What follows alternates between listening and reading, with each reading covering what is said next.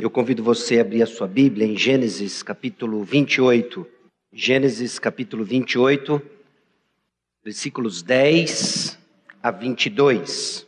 Nós estamos no meio de uma série de exposição baseada no livro de Gênesis. E se você está chegando no nosso meio, se você está chegando, deixa eu contextualizar para você o que nós vimos até agora. Em Gênesis capítulos 1 e 2, nós vimos a origem de todas as coisas. Um destaque importante para você é que todas as coisas foram criadas por meio da palavra de Deus. Deus enche todas as coisas, dá forma ao que não tinha forma, por meio da sua palavra. Em Gênesis capítulo 3, nós vemos introduzidos na história o pecado. O pecado distorce tudo aquilo que Deus criou, os propósitos de tudo aquilo que Deus criou. A partir de Gênesis capítulo 4 até Gênesis capítulo 11, nós vemos os efeitos do pecado na história da humanidade, em sua seriedade, profundidade, abrangência. E vemos mais uma vez uma luz de esperança nos ligando a Gênesis 3,15, esse descendente da mulher que haveria de esmagar a cabeça da serpente, reverter os efeitos da queda, o nosso Senhor Jesus Cristo cuja história começa na escolha de um homem, Abraão. O ano passado, então, nós vimos essa jornada de fé. Abraão se tornou para nós um paradigma de fé, uma fé formada diante de tantas provas, em resposta à palavra de Deus. Gênesis capítulos 11 a Gênesis capítulo 22. Esse ano, então, nós retomamos ali no final da história de Abraão, fomos introduzidos a um novo personagem, Isaac, e hoje temos bastante sobre Jacó. E o que temos frisado para os irmãos é que essas histórias do Antigo Testamento não são belas histórias distantes de um povo distante. Vimos à luz do Novo Testamento de que essas histórias foram escritas para nossa advertência. Temos sido exortados ao lermos as histórias do Antigo Testamento, ao lermos a narrativa dos personagens do Antigo Testamento. Não só isso, mas temos visto que cada uma delas nos torna sábios para a salvação pela fé em Cristo Jesus. De que após fazermos uma reflexão dessas passagens à luz de toda a revelação da Escritura, temos sido desafiados a compreender mais daquilo que Cristo fez em nosso favor. E, obviamente, crescendo também em esperança. Irmãos, o Antigo Testamento não são histórias desconexas da nossa realidade, é a história do povo de Deus, do qual nós fazemos parte pela fé em Cristo Jesus, em planos e economias diferentes, mas existe muito que nós tiramos em Cristo Jesus. E hoje então nós chegamos em Gênesis capítulo 28 para ver que se Abraão foi para nós um paradigma de fé, Jacó se torna para nós um paradigma da graça de Deus. Estamos aprendendo a riqueza daquilo que nós temos em Cristo Jesus, vendo uma fé sendo forjada ao longo da jornada de Abraão e em Jacó é escancarado para nós a graça de Deus diante de alguém que é ardiloso, manipulador, mentiroso, como nós. E a graça que nos alcança. O que estamos prestes a ler então, nessa passagem mais curta do que aquilo que nós temos examinado dominicalmente, é que vamos ver que Jacó partiu de Berseba e chegou a um certo lugar santo para dormir. Versículos 10 e 11.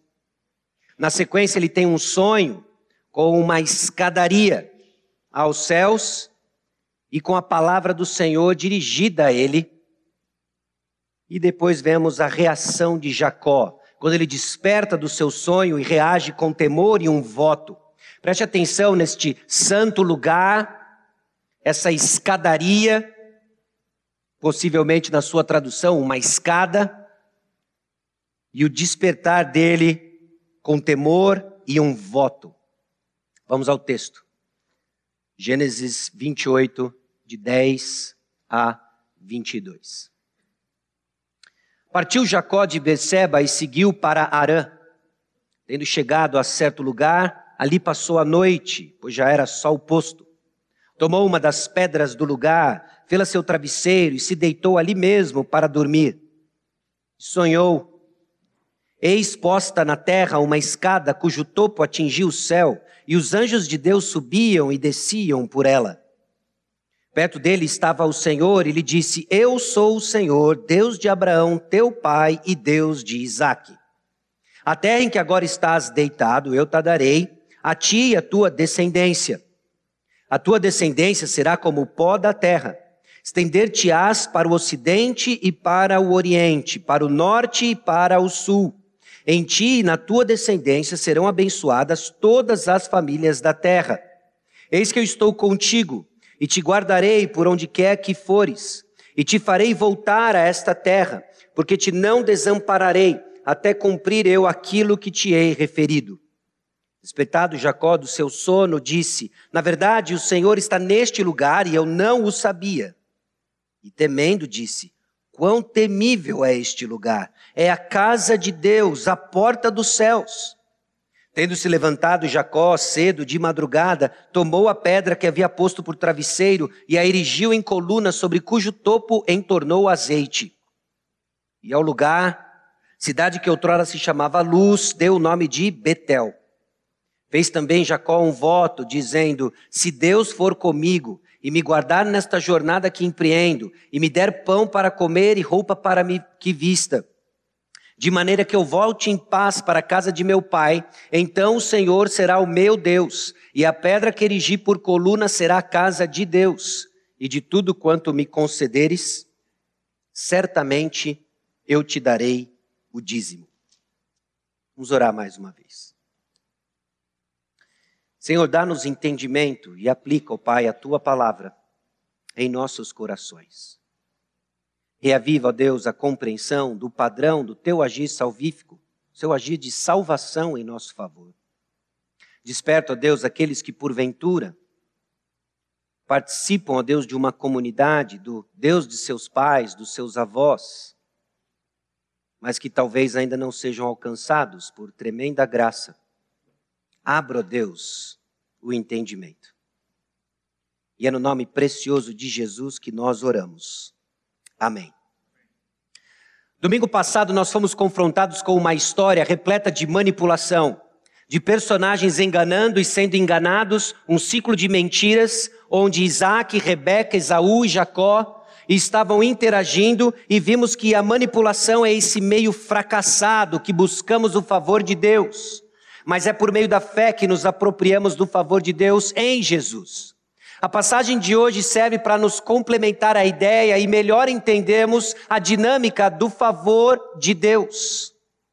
Eu espero que fique claro para você de que Jesus toma a iniciativa em se revelar, nos encontra como estamos, para então nos levar para onde ele prometeu. Irmãos, trata-se de um padrão, padrão de salvação que nós vemos aqui descrito na história de Jacó e que se repete ao longo da história da humanidade, em particular a história do povo de Deus. Jesus toma a iniciativa, ele se revela a nós, ele nos encontra como estamos, mostra o seu amor, confronta o nosso pecado, para então nos levar aonde ele nos prometeu.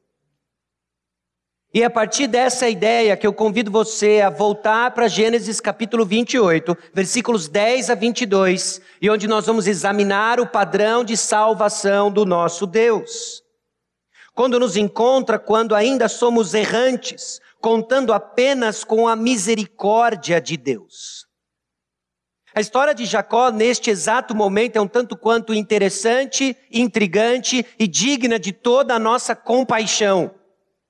Aí está um rapaz que por muito tempo, habitando em tenda, protegido de mamãe, agora precisa partir para fugir da fúria do seu irmão mais velho, Esaú. Sequer seu pai sabe a razão porque ele tem que ir embora. Rebeca dá uma desculpa por estar um pouco indignada com as suas noras, as esposas de Esaú, e apela para o seu, seu marido: Olha, se Jacó fizer o mesmo, eu não vou aguentar. Rebeca sabia que a bênção tinha que estar para Jacó, Rebeca sabia a razão porque Jacó tinha que ir embora, e ela ainda manipula no final da história para que Esaú abençoe, para que Isaac abençoe Jacó e o mande para a casa de sua parentela. Jacó sai corrido, sem bênção, sem dote para arrumar uma noiva, ainda numa situação ainda pior do que o próprio servo de Abraão saiu para buscar uma esposa para Isaac.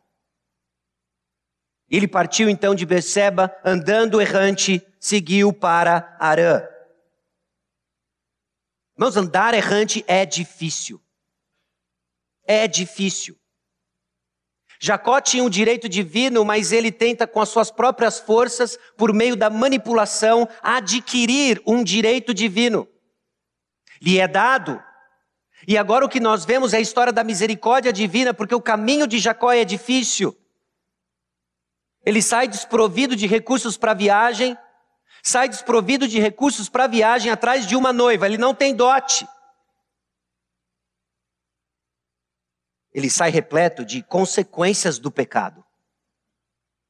Quando andamos errantes, contando apenas com a misericórdia do Senhor, trata-se de uma jornada difícil, repleta de consequências. Talvez você se lembre quando Cristo lhe alcançou, uma jornada difícil, quebrantado, arrebentado, sofrendo as consequências do seu próprio pecado, de pecado contra você. Talvez alguns de nós, tirando os olhos de Cristo Jesus, resolveram caminhar errante. E tudo que você tem colhido são consequências do pecado. Torna-se um caminho difícil. Provérbios nos alerta de que o caminho do transgressor, ele é difícil. Andar errante é difícil. Jacó tinha que sair de Berseba, fugiu para a proteção de sua vida, enganou seu pai, trapou seu irmão, e agora ele passa a correr pela vida sem saber de garantias nenhuma e nem acesso à revelação de Deus. Sai caracterizado por privação de sentido. Jacó sai sem rumo, sem eira e nem beira, porque a vida de um errante é muito difícil. São consequências do pecado, é privação de sentido, é uma vida sem propósito. Essa é a vida daqueles que estão distante do Senhor. Tendo chegado então a certo lugar, tomou uma das pedras do lugar. Andar errante, meus irmãos, é um caminho confuso. Ele chega a esse certo lugar, o termo aqui é um pouco ambíguo. E lá no versículo 17, o próprio Jacó reconhece de ser um santo lugar. O termo se aplica a exatamente isso. A razão de ter ali pedras nos aponta de que não era simplesmente um lugar. Jacó simplesmente pega uma como travesseiro. Ele está confuso. Errantes, nós temos uma adoração confusa. Nós não conhecemos a Deus e não sabemos como adorá-lo de forma apropriada. E embora Jacó tenha participado de muita coisa, testemunhado muita coisa do agir de Deus em sua família, ele não conhece a Deus. Ele ouviu sobre uma certa bênção, sobre certas promessas, benefícios que ele conseguia palpar, eram tangíveis, era riqueza material. E ele se inclinou nessa direção sem saber o real significado dessas bênçãos e promessas. O texto nos dá evidências de que até esse ponto Jacó era familiarizado com Deus, mas não era conhecido de Deus. Não tinha um relacionamento com Deus. Nos assusta essa ideia quando muitos de nós podem estar exatamente nessa posição. A posição de gostar das promessas de Deus, da ideia das promessas de Deus, de caminhar com o povo de Deus, mas trata-se do Deus dos seus irmãos, entre aspas. O Deus dos seus amigos da igreja ainda não é o teu Deus. Você anda errante, anda confuso. E é nesse exato lugar onde Deus nos encontra. Em caminhos confusos, em caminhos difíceis, desprovido de sentido, numa adoração confusa. Esse é você. Jacó peregrinou por dezenas de anos com a família da fé e ainda não era o seu Deus. Ele tomou decisões aguardando promessas, mas ainda não era o seu Deus. É assustador porque o sol se põe E o narrador faz uma jogada aqui para nós para chamar a atenção de um momento de vida de Jacó. Já era sol posto, diz o capítulo 28, versículo 11. E o tema do sol aparece de novo, sabe quando? Depois que ele confessa que ele é um enganador. Aí o sol nasce. O sol nasce em Gênesis 32, 31.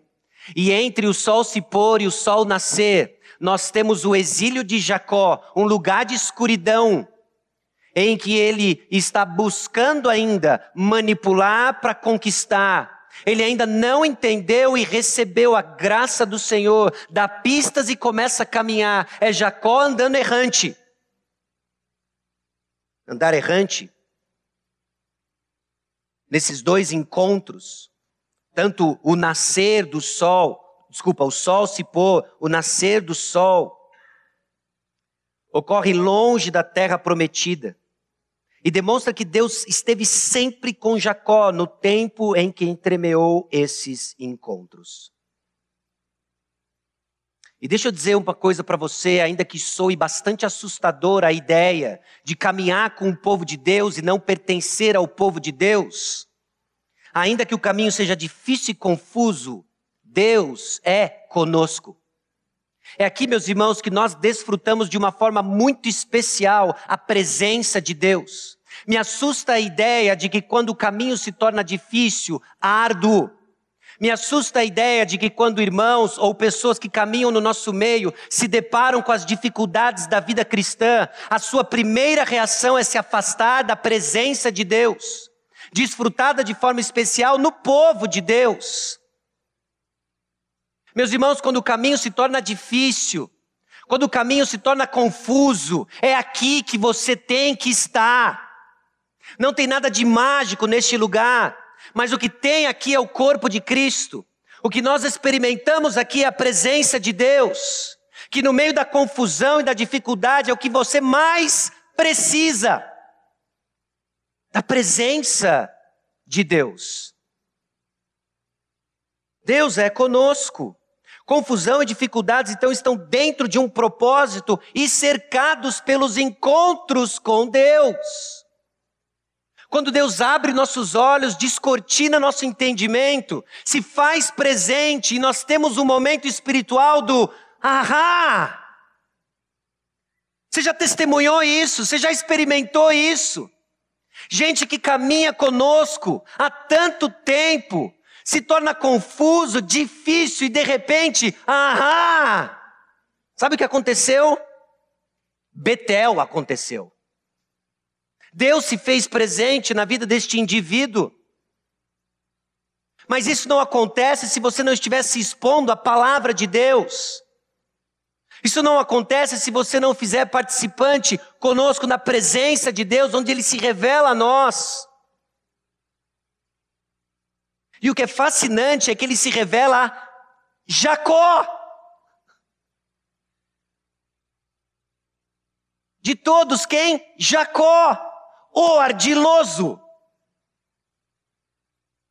Jacó, o mentiroso, enganador, irritante, e assim por diante.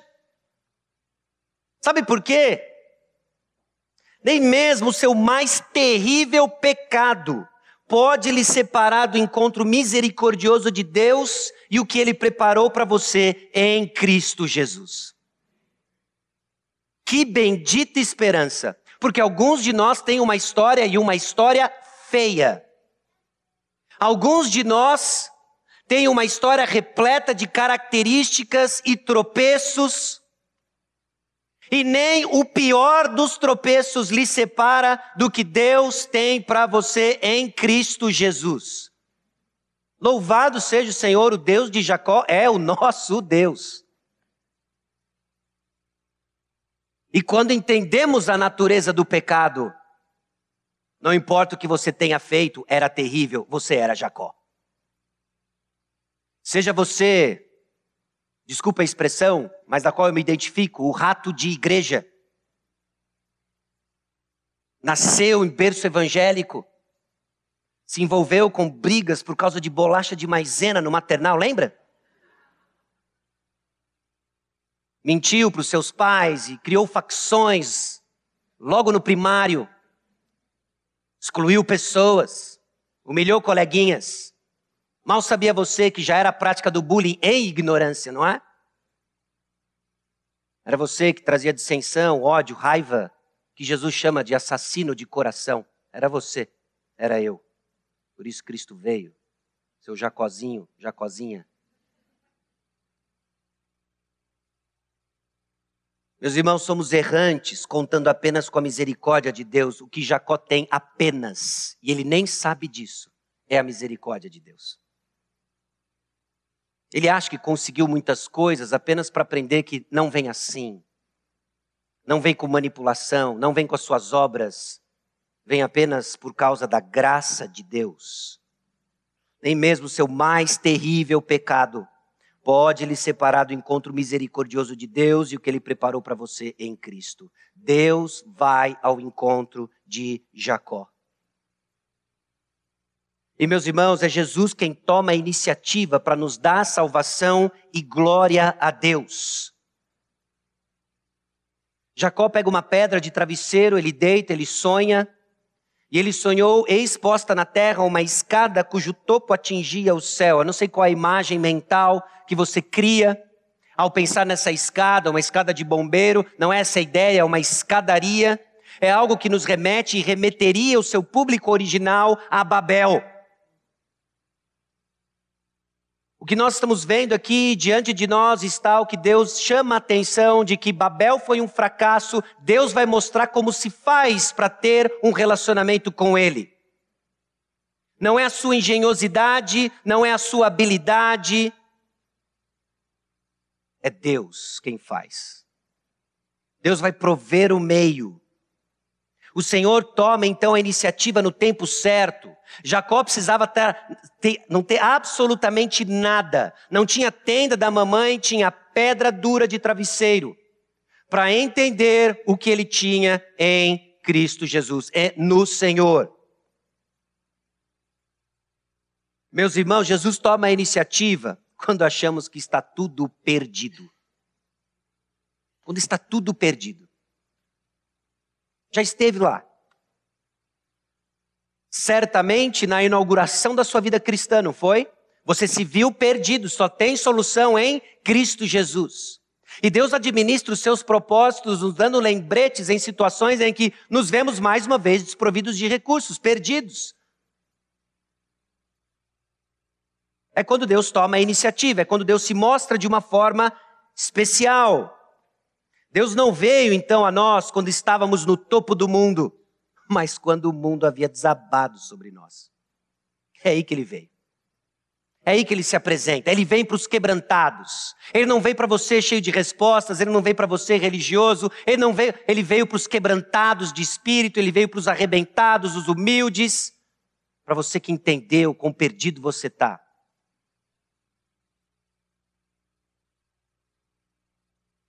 Quando achamos que está tudo perdido, e para que fique claro, evidente que é a sua graça. Nesse momento aqui da narrativa, da caminhada no livro de Gênesis, nós não conseguimos pensar uma razão porque Jacó vai ser abençoado. A não ser a graça de Deus. A não ser a graça de Deus. Ele sonha, ele sonha com essa escadaria, e o Senhor age então de forma certeira e de acordo com a necessidade. Jacó não sabe o que ele precisa. Ele sai atrás de uma esposa, ele sai atrás de uma bênção, com vislumbres da promessa, um entendimento ofuscado, mas ele não sabe o que ele precisa. Quem sabe? Deus sabe. Qual é o real problema? Qual é o seu real problema? Invariavelmente, meus irmãos, todos nós vamos ao Senhor Jesus Cristo com as motivações erradas. Nós apresentamos um problema que não é o verdadeiro problema. Você tem uma percepção de algo muito ruim. Talvez você estava na lona por problemas de relacionamento, financeiros, de saúde, seja o que for. Deus usa essas portas, se apresenta como solução, mas para que você enxergue a verdadeira solução, você teve que encarar o seu verdadeiro problema. E qual é o nosso verdadeiro problema? Separação de um Deus Santo. Pecado. Esse é o verdadeiro problema. O problema não era que você estava confuso, sem direção. Tudo isso é resultado do real problema. Deus sabe qual é o real problema de Jacó. Qual é a necessidade? Qual é a necessidade? Há um tempo atrás, em Gênesis capítulo 11, a humanidade entendeu qual era o seu problema. O problema é que nós não queremos nos espalhar. Deus havia dito: olha, sede fecundos, multiplicai-vos e enchei a terra. Ele repete isso, ele, ele diz isso tanto em Gênesis 1, 2, repete depois do dilúvio. Havia sobre a humanidade a responsabilidade de crescer, de multiplicar, encher a terra. E o homem então teve uma percepção equivocada da sua necessidade. A gente precisa ficar juntinho. É o que a gente precisa fazer. Não só ficar juntinho para ficar protegido, mas para tornar o nosso nome conhecido. Vamos então edificar uma torre. Pensa, se você já trabalhou com projetos e projetos que envolvem uh, grupos de outras culturas, nacionalidades, você consegue entender a dificuldade de administrar projetos com culturas diferentes, percepções diferentes. Não é um enrosco. Se você quiser até tirar a dificuldade de língua, pensa só, trabalhar com gente é um enrosco, gente diferente. E aqui nós temos a humanidade falando a mesma língua, descobrindo avanços tecnológicos. Agora eles fazem tijolo. Agora eles são capazes de fazer edificações. É o projeto ideal. É o projeto sem conflito de língua, de comunicação. Vamos construir essa torre, vamos ficar junto e vamos tornar o nosso nome conhecido.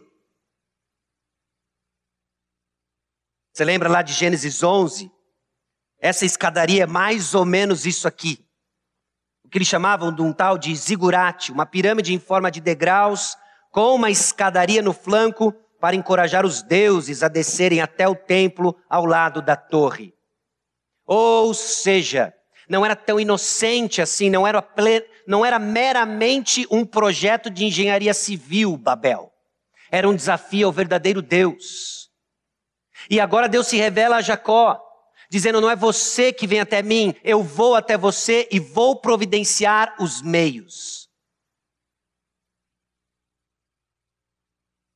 Em Gênesis capítulo 28, versículos 13 a 15, nós temos o seguinte: perto dele estava o Senhor, ele disse: Eu sou o Senhor, Deus de Abraão, teu pai, Deus de Isaac, ponto final. Está faltando alguém, não está? Quem está tá faltando? Será que é o seu Deus, Jacó? A terra em que agora está deitado, eu te darei a ti, a tua descendência. A tua descendência será como o pó da terra. Estender-te-ás para o ocidente, para o oriente, para o norte, para o sul. Em ti e na tua descendência serão abençoadas todas as famílias da terra. Eis que eu estou contigo e te guardarei por onde quer que fores e te farei voltar a esta terra, porque te não desampararei até cumprir eu aquilo que te hei referido. Deus toma a iniciativa, se apresenta a Jacó. Esquece esse negócio de nos seus meios você conseguir favor de Deus. Esquece esse negócio de nas suas manipulações, Jacó, você conquistar as bênçãos que sequer você tem noção do que é.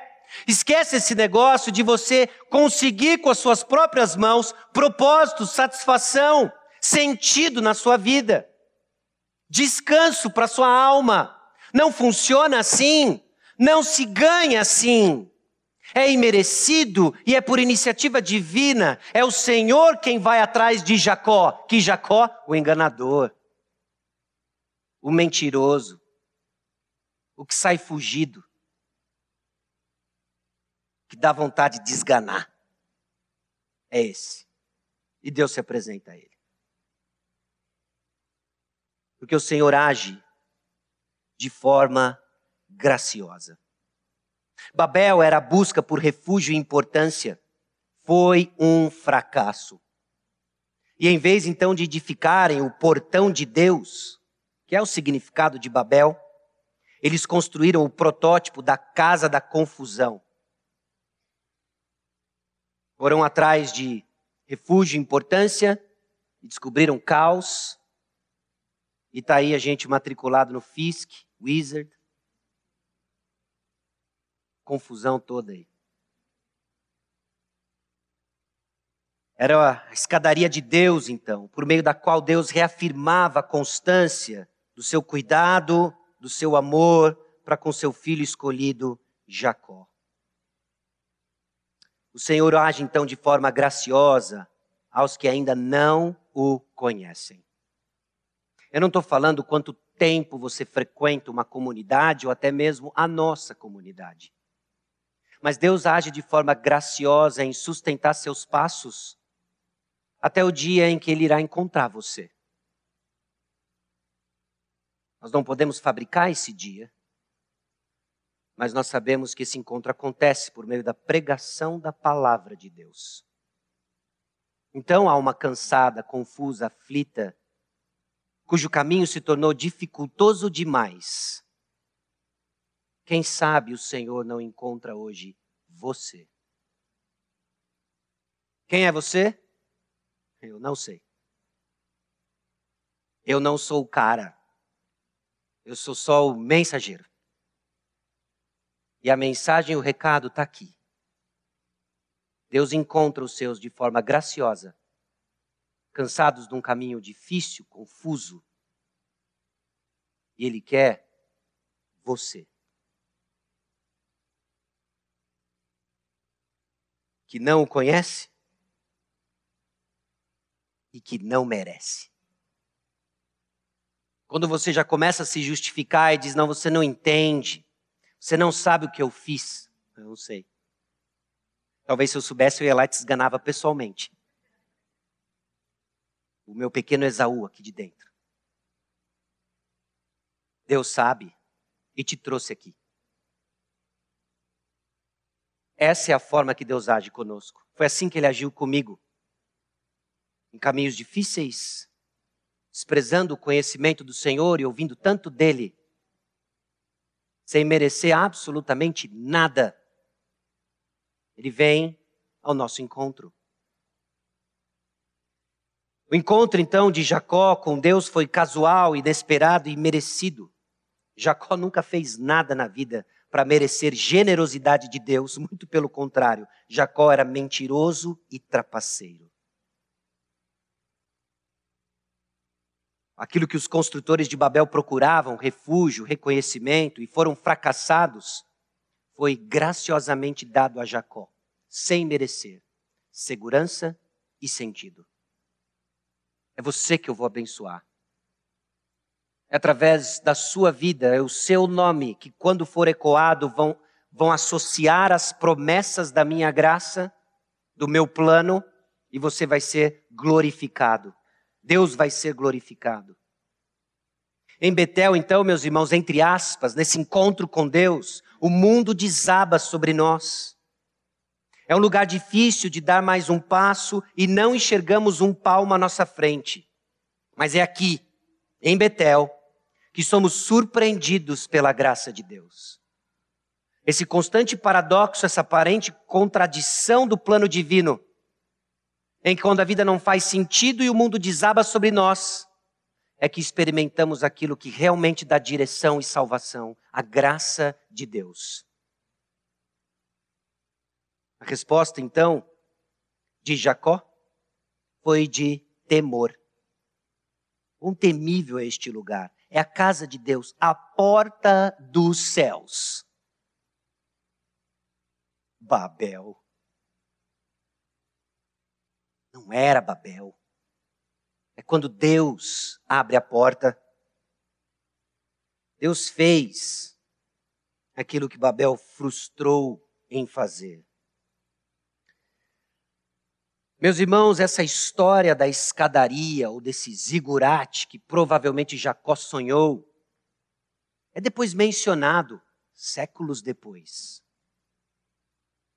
Quando Jesus está interagindo com os discípulos nos seus primeiros contatos, em particular Natanael, esse israelita em quem não havia dolo, bem diferente de Jacó, não é? já com um currículo completo de engano, trapaças. Nós temos Natanael. Sabe quem viu Natanael? Jesus viu Natanael. Deus viu Jacó. Deus viu você, meu irmão. Tomou a iniciativa e trouxe você. João 1,51 diz assim: acrescentou, em verdade, em verdade vos digo que vereis o céu aberto e os anjos de Deus subindo e descendo sobre o filho do homem. Há uma temática aqui, meus irmãos. Deus está se revelando a nós. Então, enquanto muita gente confusa fica orando para sonhar uma escadaria em que sobem anjos, descem anjos, para ter certezas e convicções, eles perdem o ponto de que aquilo apontava para quem? Cristo Jesus, que veio até nós. E viu você, veio até nós. Ah, mas eu não vi Jesus. A gente lidou com isso na Páscoa, não foi? De que a palavra proclamada, recebida com fé, é o que? É ver Jesus vimos o nosso Senhor. A referência, então, ao sonho de Jacó em Betel aqui é muito clara. Jesus é essa verdadeira escada, acesso ao céu, a presença do Senhor, o único caminho. Eu sou o caminho, a verdade e a vida. Então, meus irmãos, por causa do Evangelho, nós estamos reconciliados com Deus, não mais errantes, não mais marcado por um caminho pesado, repleto de consequências. Sem dúvidas, alguns de nós colhem consequências de uma vida passada, mas com um fardo diferente. Encaramos, sim, como sinal da graça que nos alcançou e reconstrói vidas destruídas, reconciliados com Deus. Por causa do Evangelho, nós ganhamos uma nova identidade. Não é mais só o Deus de Abraão e de Isaac. Não é mais só o Deus de Abraão, de Isaac e de Jacó. Agora é o meu Deus. Porque ele veio até mim.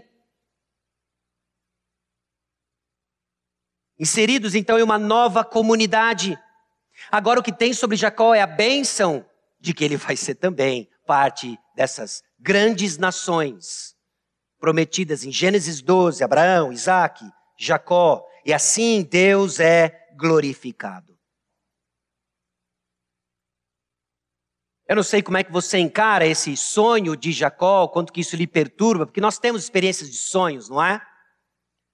Melhor definição de sonho que eu ouvi, atribuída a Charles Spurgeon, não sei se foi ele mesmo que fato que disse ou não, mas tem sabedoria nisso, né? Hoje, sonhos para nós é a nossa depravação morbidamente ativa. Quando você acorda depois de um sonho confuso, ruim, amargo, Lembra? É o nosso pecado morbidamente ativo. Enquanto você achou que ia ter um sono de bebê, acordou pedindo perdão a Deus, gritando misericórdia, e ela já veio para você. Como é que nós entendemos então uma palavra rápida sobre sonhos, pegando carona com o autor de Hebreus? Havendo Deus outrora falado muitas vezes e de muitas maneiras aos pais pelos profetas, nesses últimos dias nos falou pelo Filho, a quem constituiu o herdeiro de todas as coisas, pelo qual também fez o universo. Jesus é o acesso ao Pai, Jesus é a revelação máxima de quem Deus é, é a expressão exata de quem Ele é. Então não detrela sonhos, enquanto o que você tem de realidade em Cristo é infinitamente melhor e mais claro. Fecha parênteses. Durma bem. Acorde amanhã glorificando o Filho. Amém? Ok, muito bom. Meus irmãos, encontrados então, nós somos chamados a responder com fé, ainda que débil. Bom, agora Jacó desperta do seu sono. O travesseiro de pedra, ele desperta do seu sono. Na verdade, o Senhor está neste lugar, eu não sabia e temendo disse. Nossa resposta de fé, então, é antes de tudo temor do Senhor. Temor do Senhor. Que conceito amplo e profundo na palavra de Deus, o temor do Senhor. É o princípio da sabedoria. E é resultado de conhecer o Senhor, que envolve então temê-lo por causa da sua santidade e nossa pecaminosidade. Quando entendemos cada vez mais quão santo é o nosso Deus, e quando entendemos cada vez mais a profundidade do nosso pecado, não tem outra reação senão temor. Temor. Há descanso no fato de que o sacrifício de Jesus nos justifica, nos trouxe paz, mas há temor. Essa é uma resposta apropriada quando somos encontrados por Deus. Uma resposta de fé. E Jacó faz então um voto. É interessante o voto de Jacó, voltando lá para o versículo 20. Fez também Jacó um voto dizendo: Se Deus for comigo. E ele começa a listar uma série de coisas que respondem às promessas do próprio Deus para ele. Porque uma resposta de fé é baseada nas promessas de Deus. Você não tem fé, você tem triunfalismo vazio. Quando você faz confissões de coisas que mais expressam o seu desejo do que as promessas de Deus. Ficamos confusos em nossa jornada quando clamamos coisas que o Senhor nunca nos prometeu. E eu queria que fosse uma confusão exclusivamente aí fora, não é? Mas não é, aqui dentro, não é? Quando nós clamamos coisas que o Senhor não nos prometeu, ficamos confusos. E Jacó agora faz um voto, um voto muito claro, de acordo com aquilo que ele ouviu da palavra de Deus por meio do sonho. Hoje, então, por meio do filho, qual é a promessa que o Senhor tem para você? Quais são as promessas claras que o Senhor tem? E responda com fé baseado nelas. Grande parte dessas promessas tem a ver com o que ele vai fazer na sua vida em santificá-lo à semelhança de Cristo. Ah, mas isso eu não quero. Por isso que o caminho do errante é difícil. É muito difícil. Você se apega em promessas que não foram feitas. São esperanças vazias, que não entregam o que prometem, e você cresce apenas à semelhança daquilo que adora e não é Jesus. Então a vida fica difícil. É muito difícil é árdua, é confusa. Esse otimismo para satisfazer desejos, então, não prometidos por Deus, não é resposta de fé. É feito em nome da fé, mas não é fé. É crendice vazia. Texto continua nos versículos 21 e 22. Então o Senhor será o meu Deus. Aqui tem uma diferença. Deus de Abraão, Deus de Isaac e agora meu. É meu. Ainda numa mistura de motivações, parece que ele ainda está jogando o mesmo jogo, não é? Nós vamos ver como Deus vai trabalhando em Jacó. Por isso é uma resposta de fé, ainda que débil. Eu vou fazer um voto então. Se for real mesmo, se for real mesmo, aí, aí, pensa, você crente. Senhor, se o Senhor me der aquilo, aí pensa, você é um missionário. Senhor, se for ela, sério, eu vou para o ministério. Senhor, se o Senhor me der isso, eu arrumo mais um ministério. Qual é a barganha que você faz naquilo que deve ser um compromisso de fé grato porque Cristo lhe alcançou? É entrega, meus irmãos. Não é barganha, é entrega. Pense, você não tem nada para oferecer ao Senhor que ele precise. Você já parou para pensar nisso como humilhante é? Às vezes a gente joga um jogo como se eu tivesse algo muito especial. Deus está precisando dos meus talentos. Eu agora vou levá-lo para a igreja Batista Maranata. Agora eu vou levar para o ministério tal. E Deus não está lá em cima na torcida. Espero que ele fique no meu reino. Espero que ele fique no meu reino. Entenda, é um privilégio que ele encontrou você, trouxe você, e é um privilégio que ele quer usar você. Ele quer usar você. Não, mas é que eu. É por isso que ele quer usar você. Para ficar claro que é ele quem faz. Escolheu Jacó, pensa. Jacó. É ele quem faz. Nossa resposta então de fé, ela é grata, generosa e comprometida em adoração. Jacó faz um altar, ele adora ao Senhor, é o meu Deus. Então o Senhor será o meu Deus, e a pedra que erigi por coluna será a casa de Deus, e tudo quanto me concederes, certamente eu te darei o dízimo.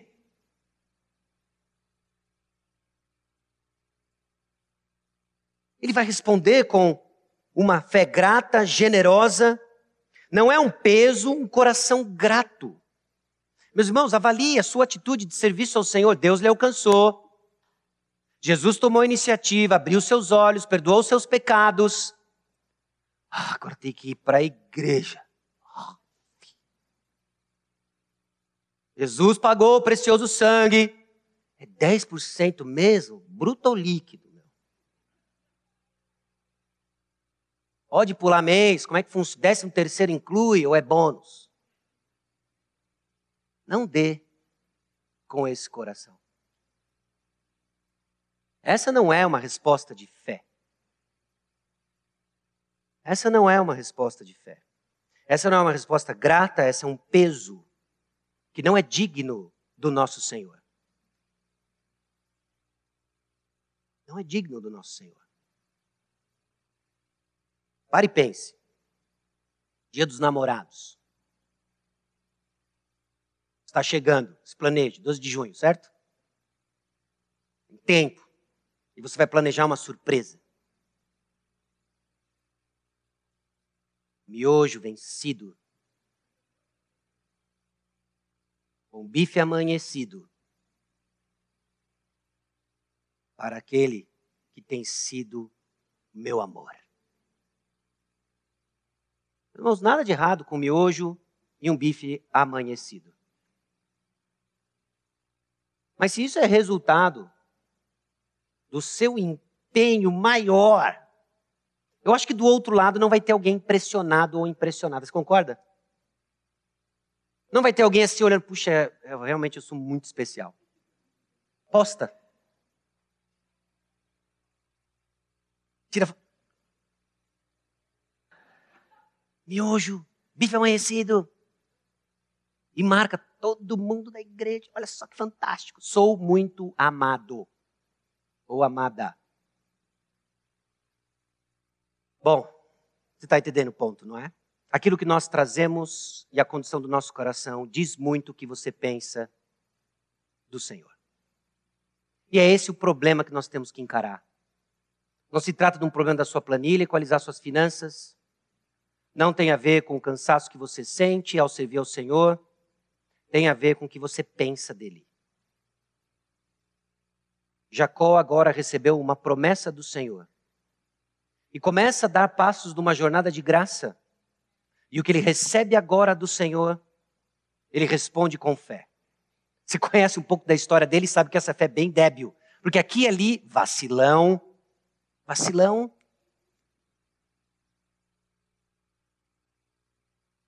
Meus irmãos, é um compromisso pessoal. Isso aqui não é exclusivo para os jovenzinhos do nosso meio, mas em particular para eles. Sua fé é sua, ou você trouxe aqui porque não tinha, ou você veio aqui porque não tinha opção. A hora de ir para a igreja, você se arrastou, mas não teve jeito. Você está aqui. É o Deus dos seus avós, dos seus pais, é o seu. É o seu. É o Deus dos seus amigos, seus familiares, mas é o seu. Essa resposta de fé é pessoal, é intransferível. Todos que estão aqui, todos que estão aqui presentes hoje, têm total capacidade e responsabilidade de responder com fé ao chamado do Senhor. Lá em cima, talvez um pouco diferente, mas aqui é certeza. Tem responsabilidade de responder ao chamado do Senhor. E nossa resposta de fé, ela acontece na luta para crer versus agir em pecado. É a jornada que começa agora para Jacó. Algumas respostas de fé, algumas coisas meio confusas, mas houve um encontro com o Senhor e agora ele se põe a caminho e foi à terra do povo do Oriente, apenas para encontrar gente muito mais habilidosa que ele na arte de trapacear. Jacó, estagiário, um novinho. Você vai conhecer o mestre dessa fase, Labão. Vai custar alguns anos, mas você vai conhecer o mestre, mentor, masterclass, Labão. E Jacó vai ser tentado, como eu e você somos, na luta para crer nas promessas do Senhor versus agir em pecado. De responder com uma fé grata ou murmuradora. Generosa ou mesquinha entregue ou reservada. O que está em jogo não é meramente o seu comportamento evangélico, é o que você pensa do seu Deus. Veio até nós. Nós vamos seguir lutando, como Jacó seguiu lutando. E vamos seguir lutando contra o perigo da idolatria. É interessante como Betel se desenvolve ao longo da narrativa do Antigo Testamento. Em Amós, capítulo 5, versículo 5, diz assim: Porém, não busqueis a Betel, nem venhais a Gilgal, nem passeis a Berseba, porque Gilgal certamente será levada cativa, e Betel será desfeita em nada. Cai julgamento sobre Betel, diante de todo um significado na idolatria, confundiu-se a realidade com a sua ferramenta, o seu instrumento. Meus irmãos, nós fazemos isso o tempo todo. O povo de Deus é ninja, craque em fazer isso. Você lembra da serpente de bronze? Deus lança uma disciplina sobre o povo de Israel no acampamento. Serpentes aparecem, começam a picar pessoas. Pessoas estão sendo castigadas, punidas. Eles clamam ao Senhor e Deus diz para Moisés: faz e forja uma serpente de bronze e todo mundo que for picado e olhar para ela será salvo. Deus providencia então um meio, um meio de salvação.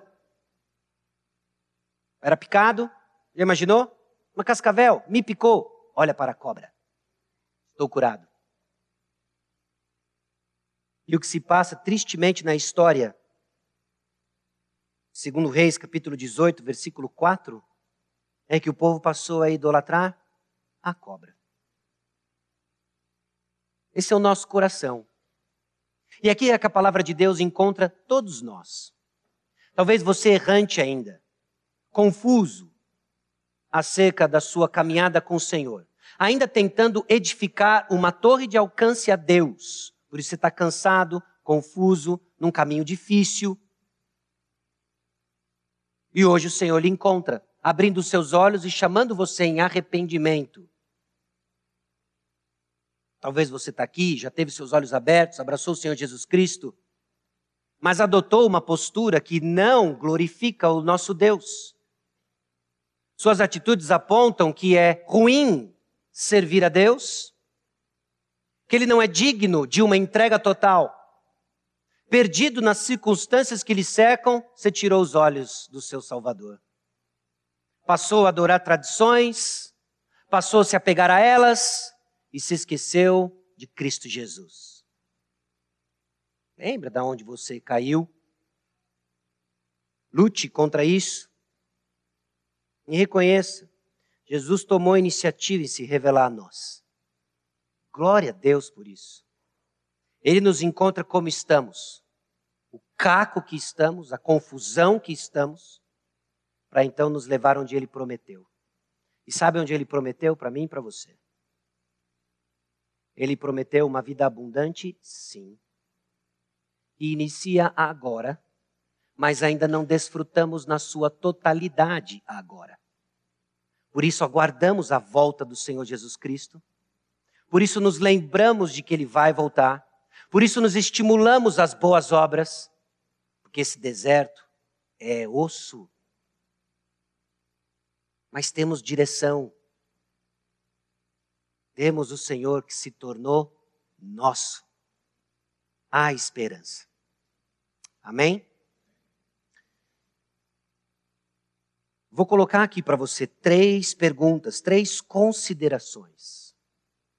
E nós vamos encerrar ouvindo um pós-lúdio e projetar essas três considerações.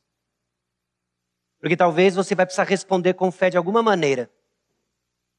Talvez seja você hoje confessando Jesus Cristo como Senhor e Salvador da sua vida. Você entendeu que o pecado separa de Deus. E os sinais de uma vida de pecado é essa jornada difícil, repleta de consequências de pecado que você não sabe lidar ou se livrar. Talvez você tenha algo para confessar ao Senhor.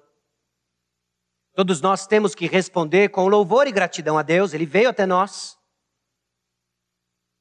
E o Senhor está pedindo um próximo passo de adoração ao Senhor.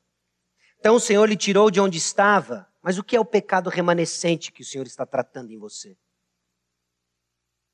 Talvez tenha um tema que já está batendo em você alguns dias. O que é? Esconde, mas não. Para de fugir.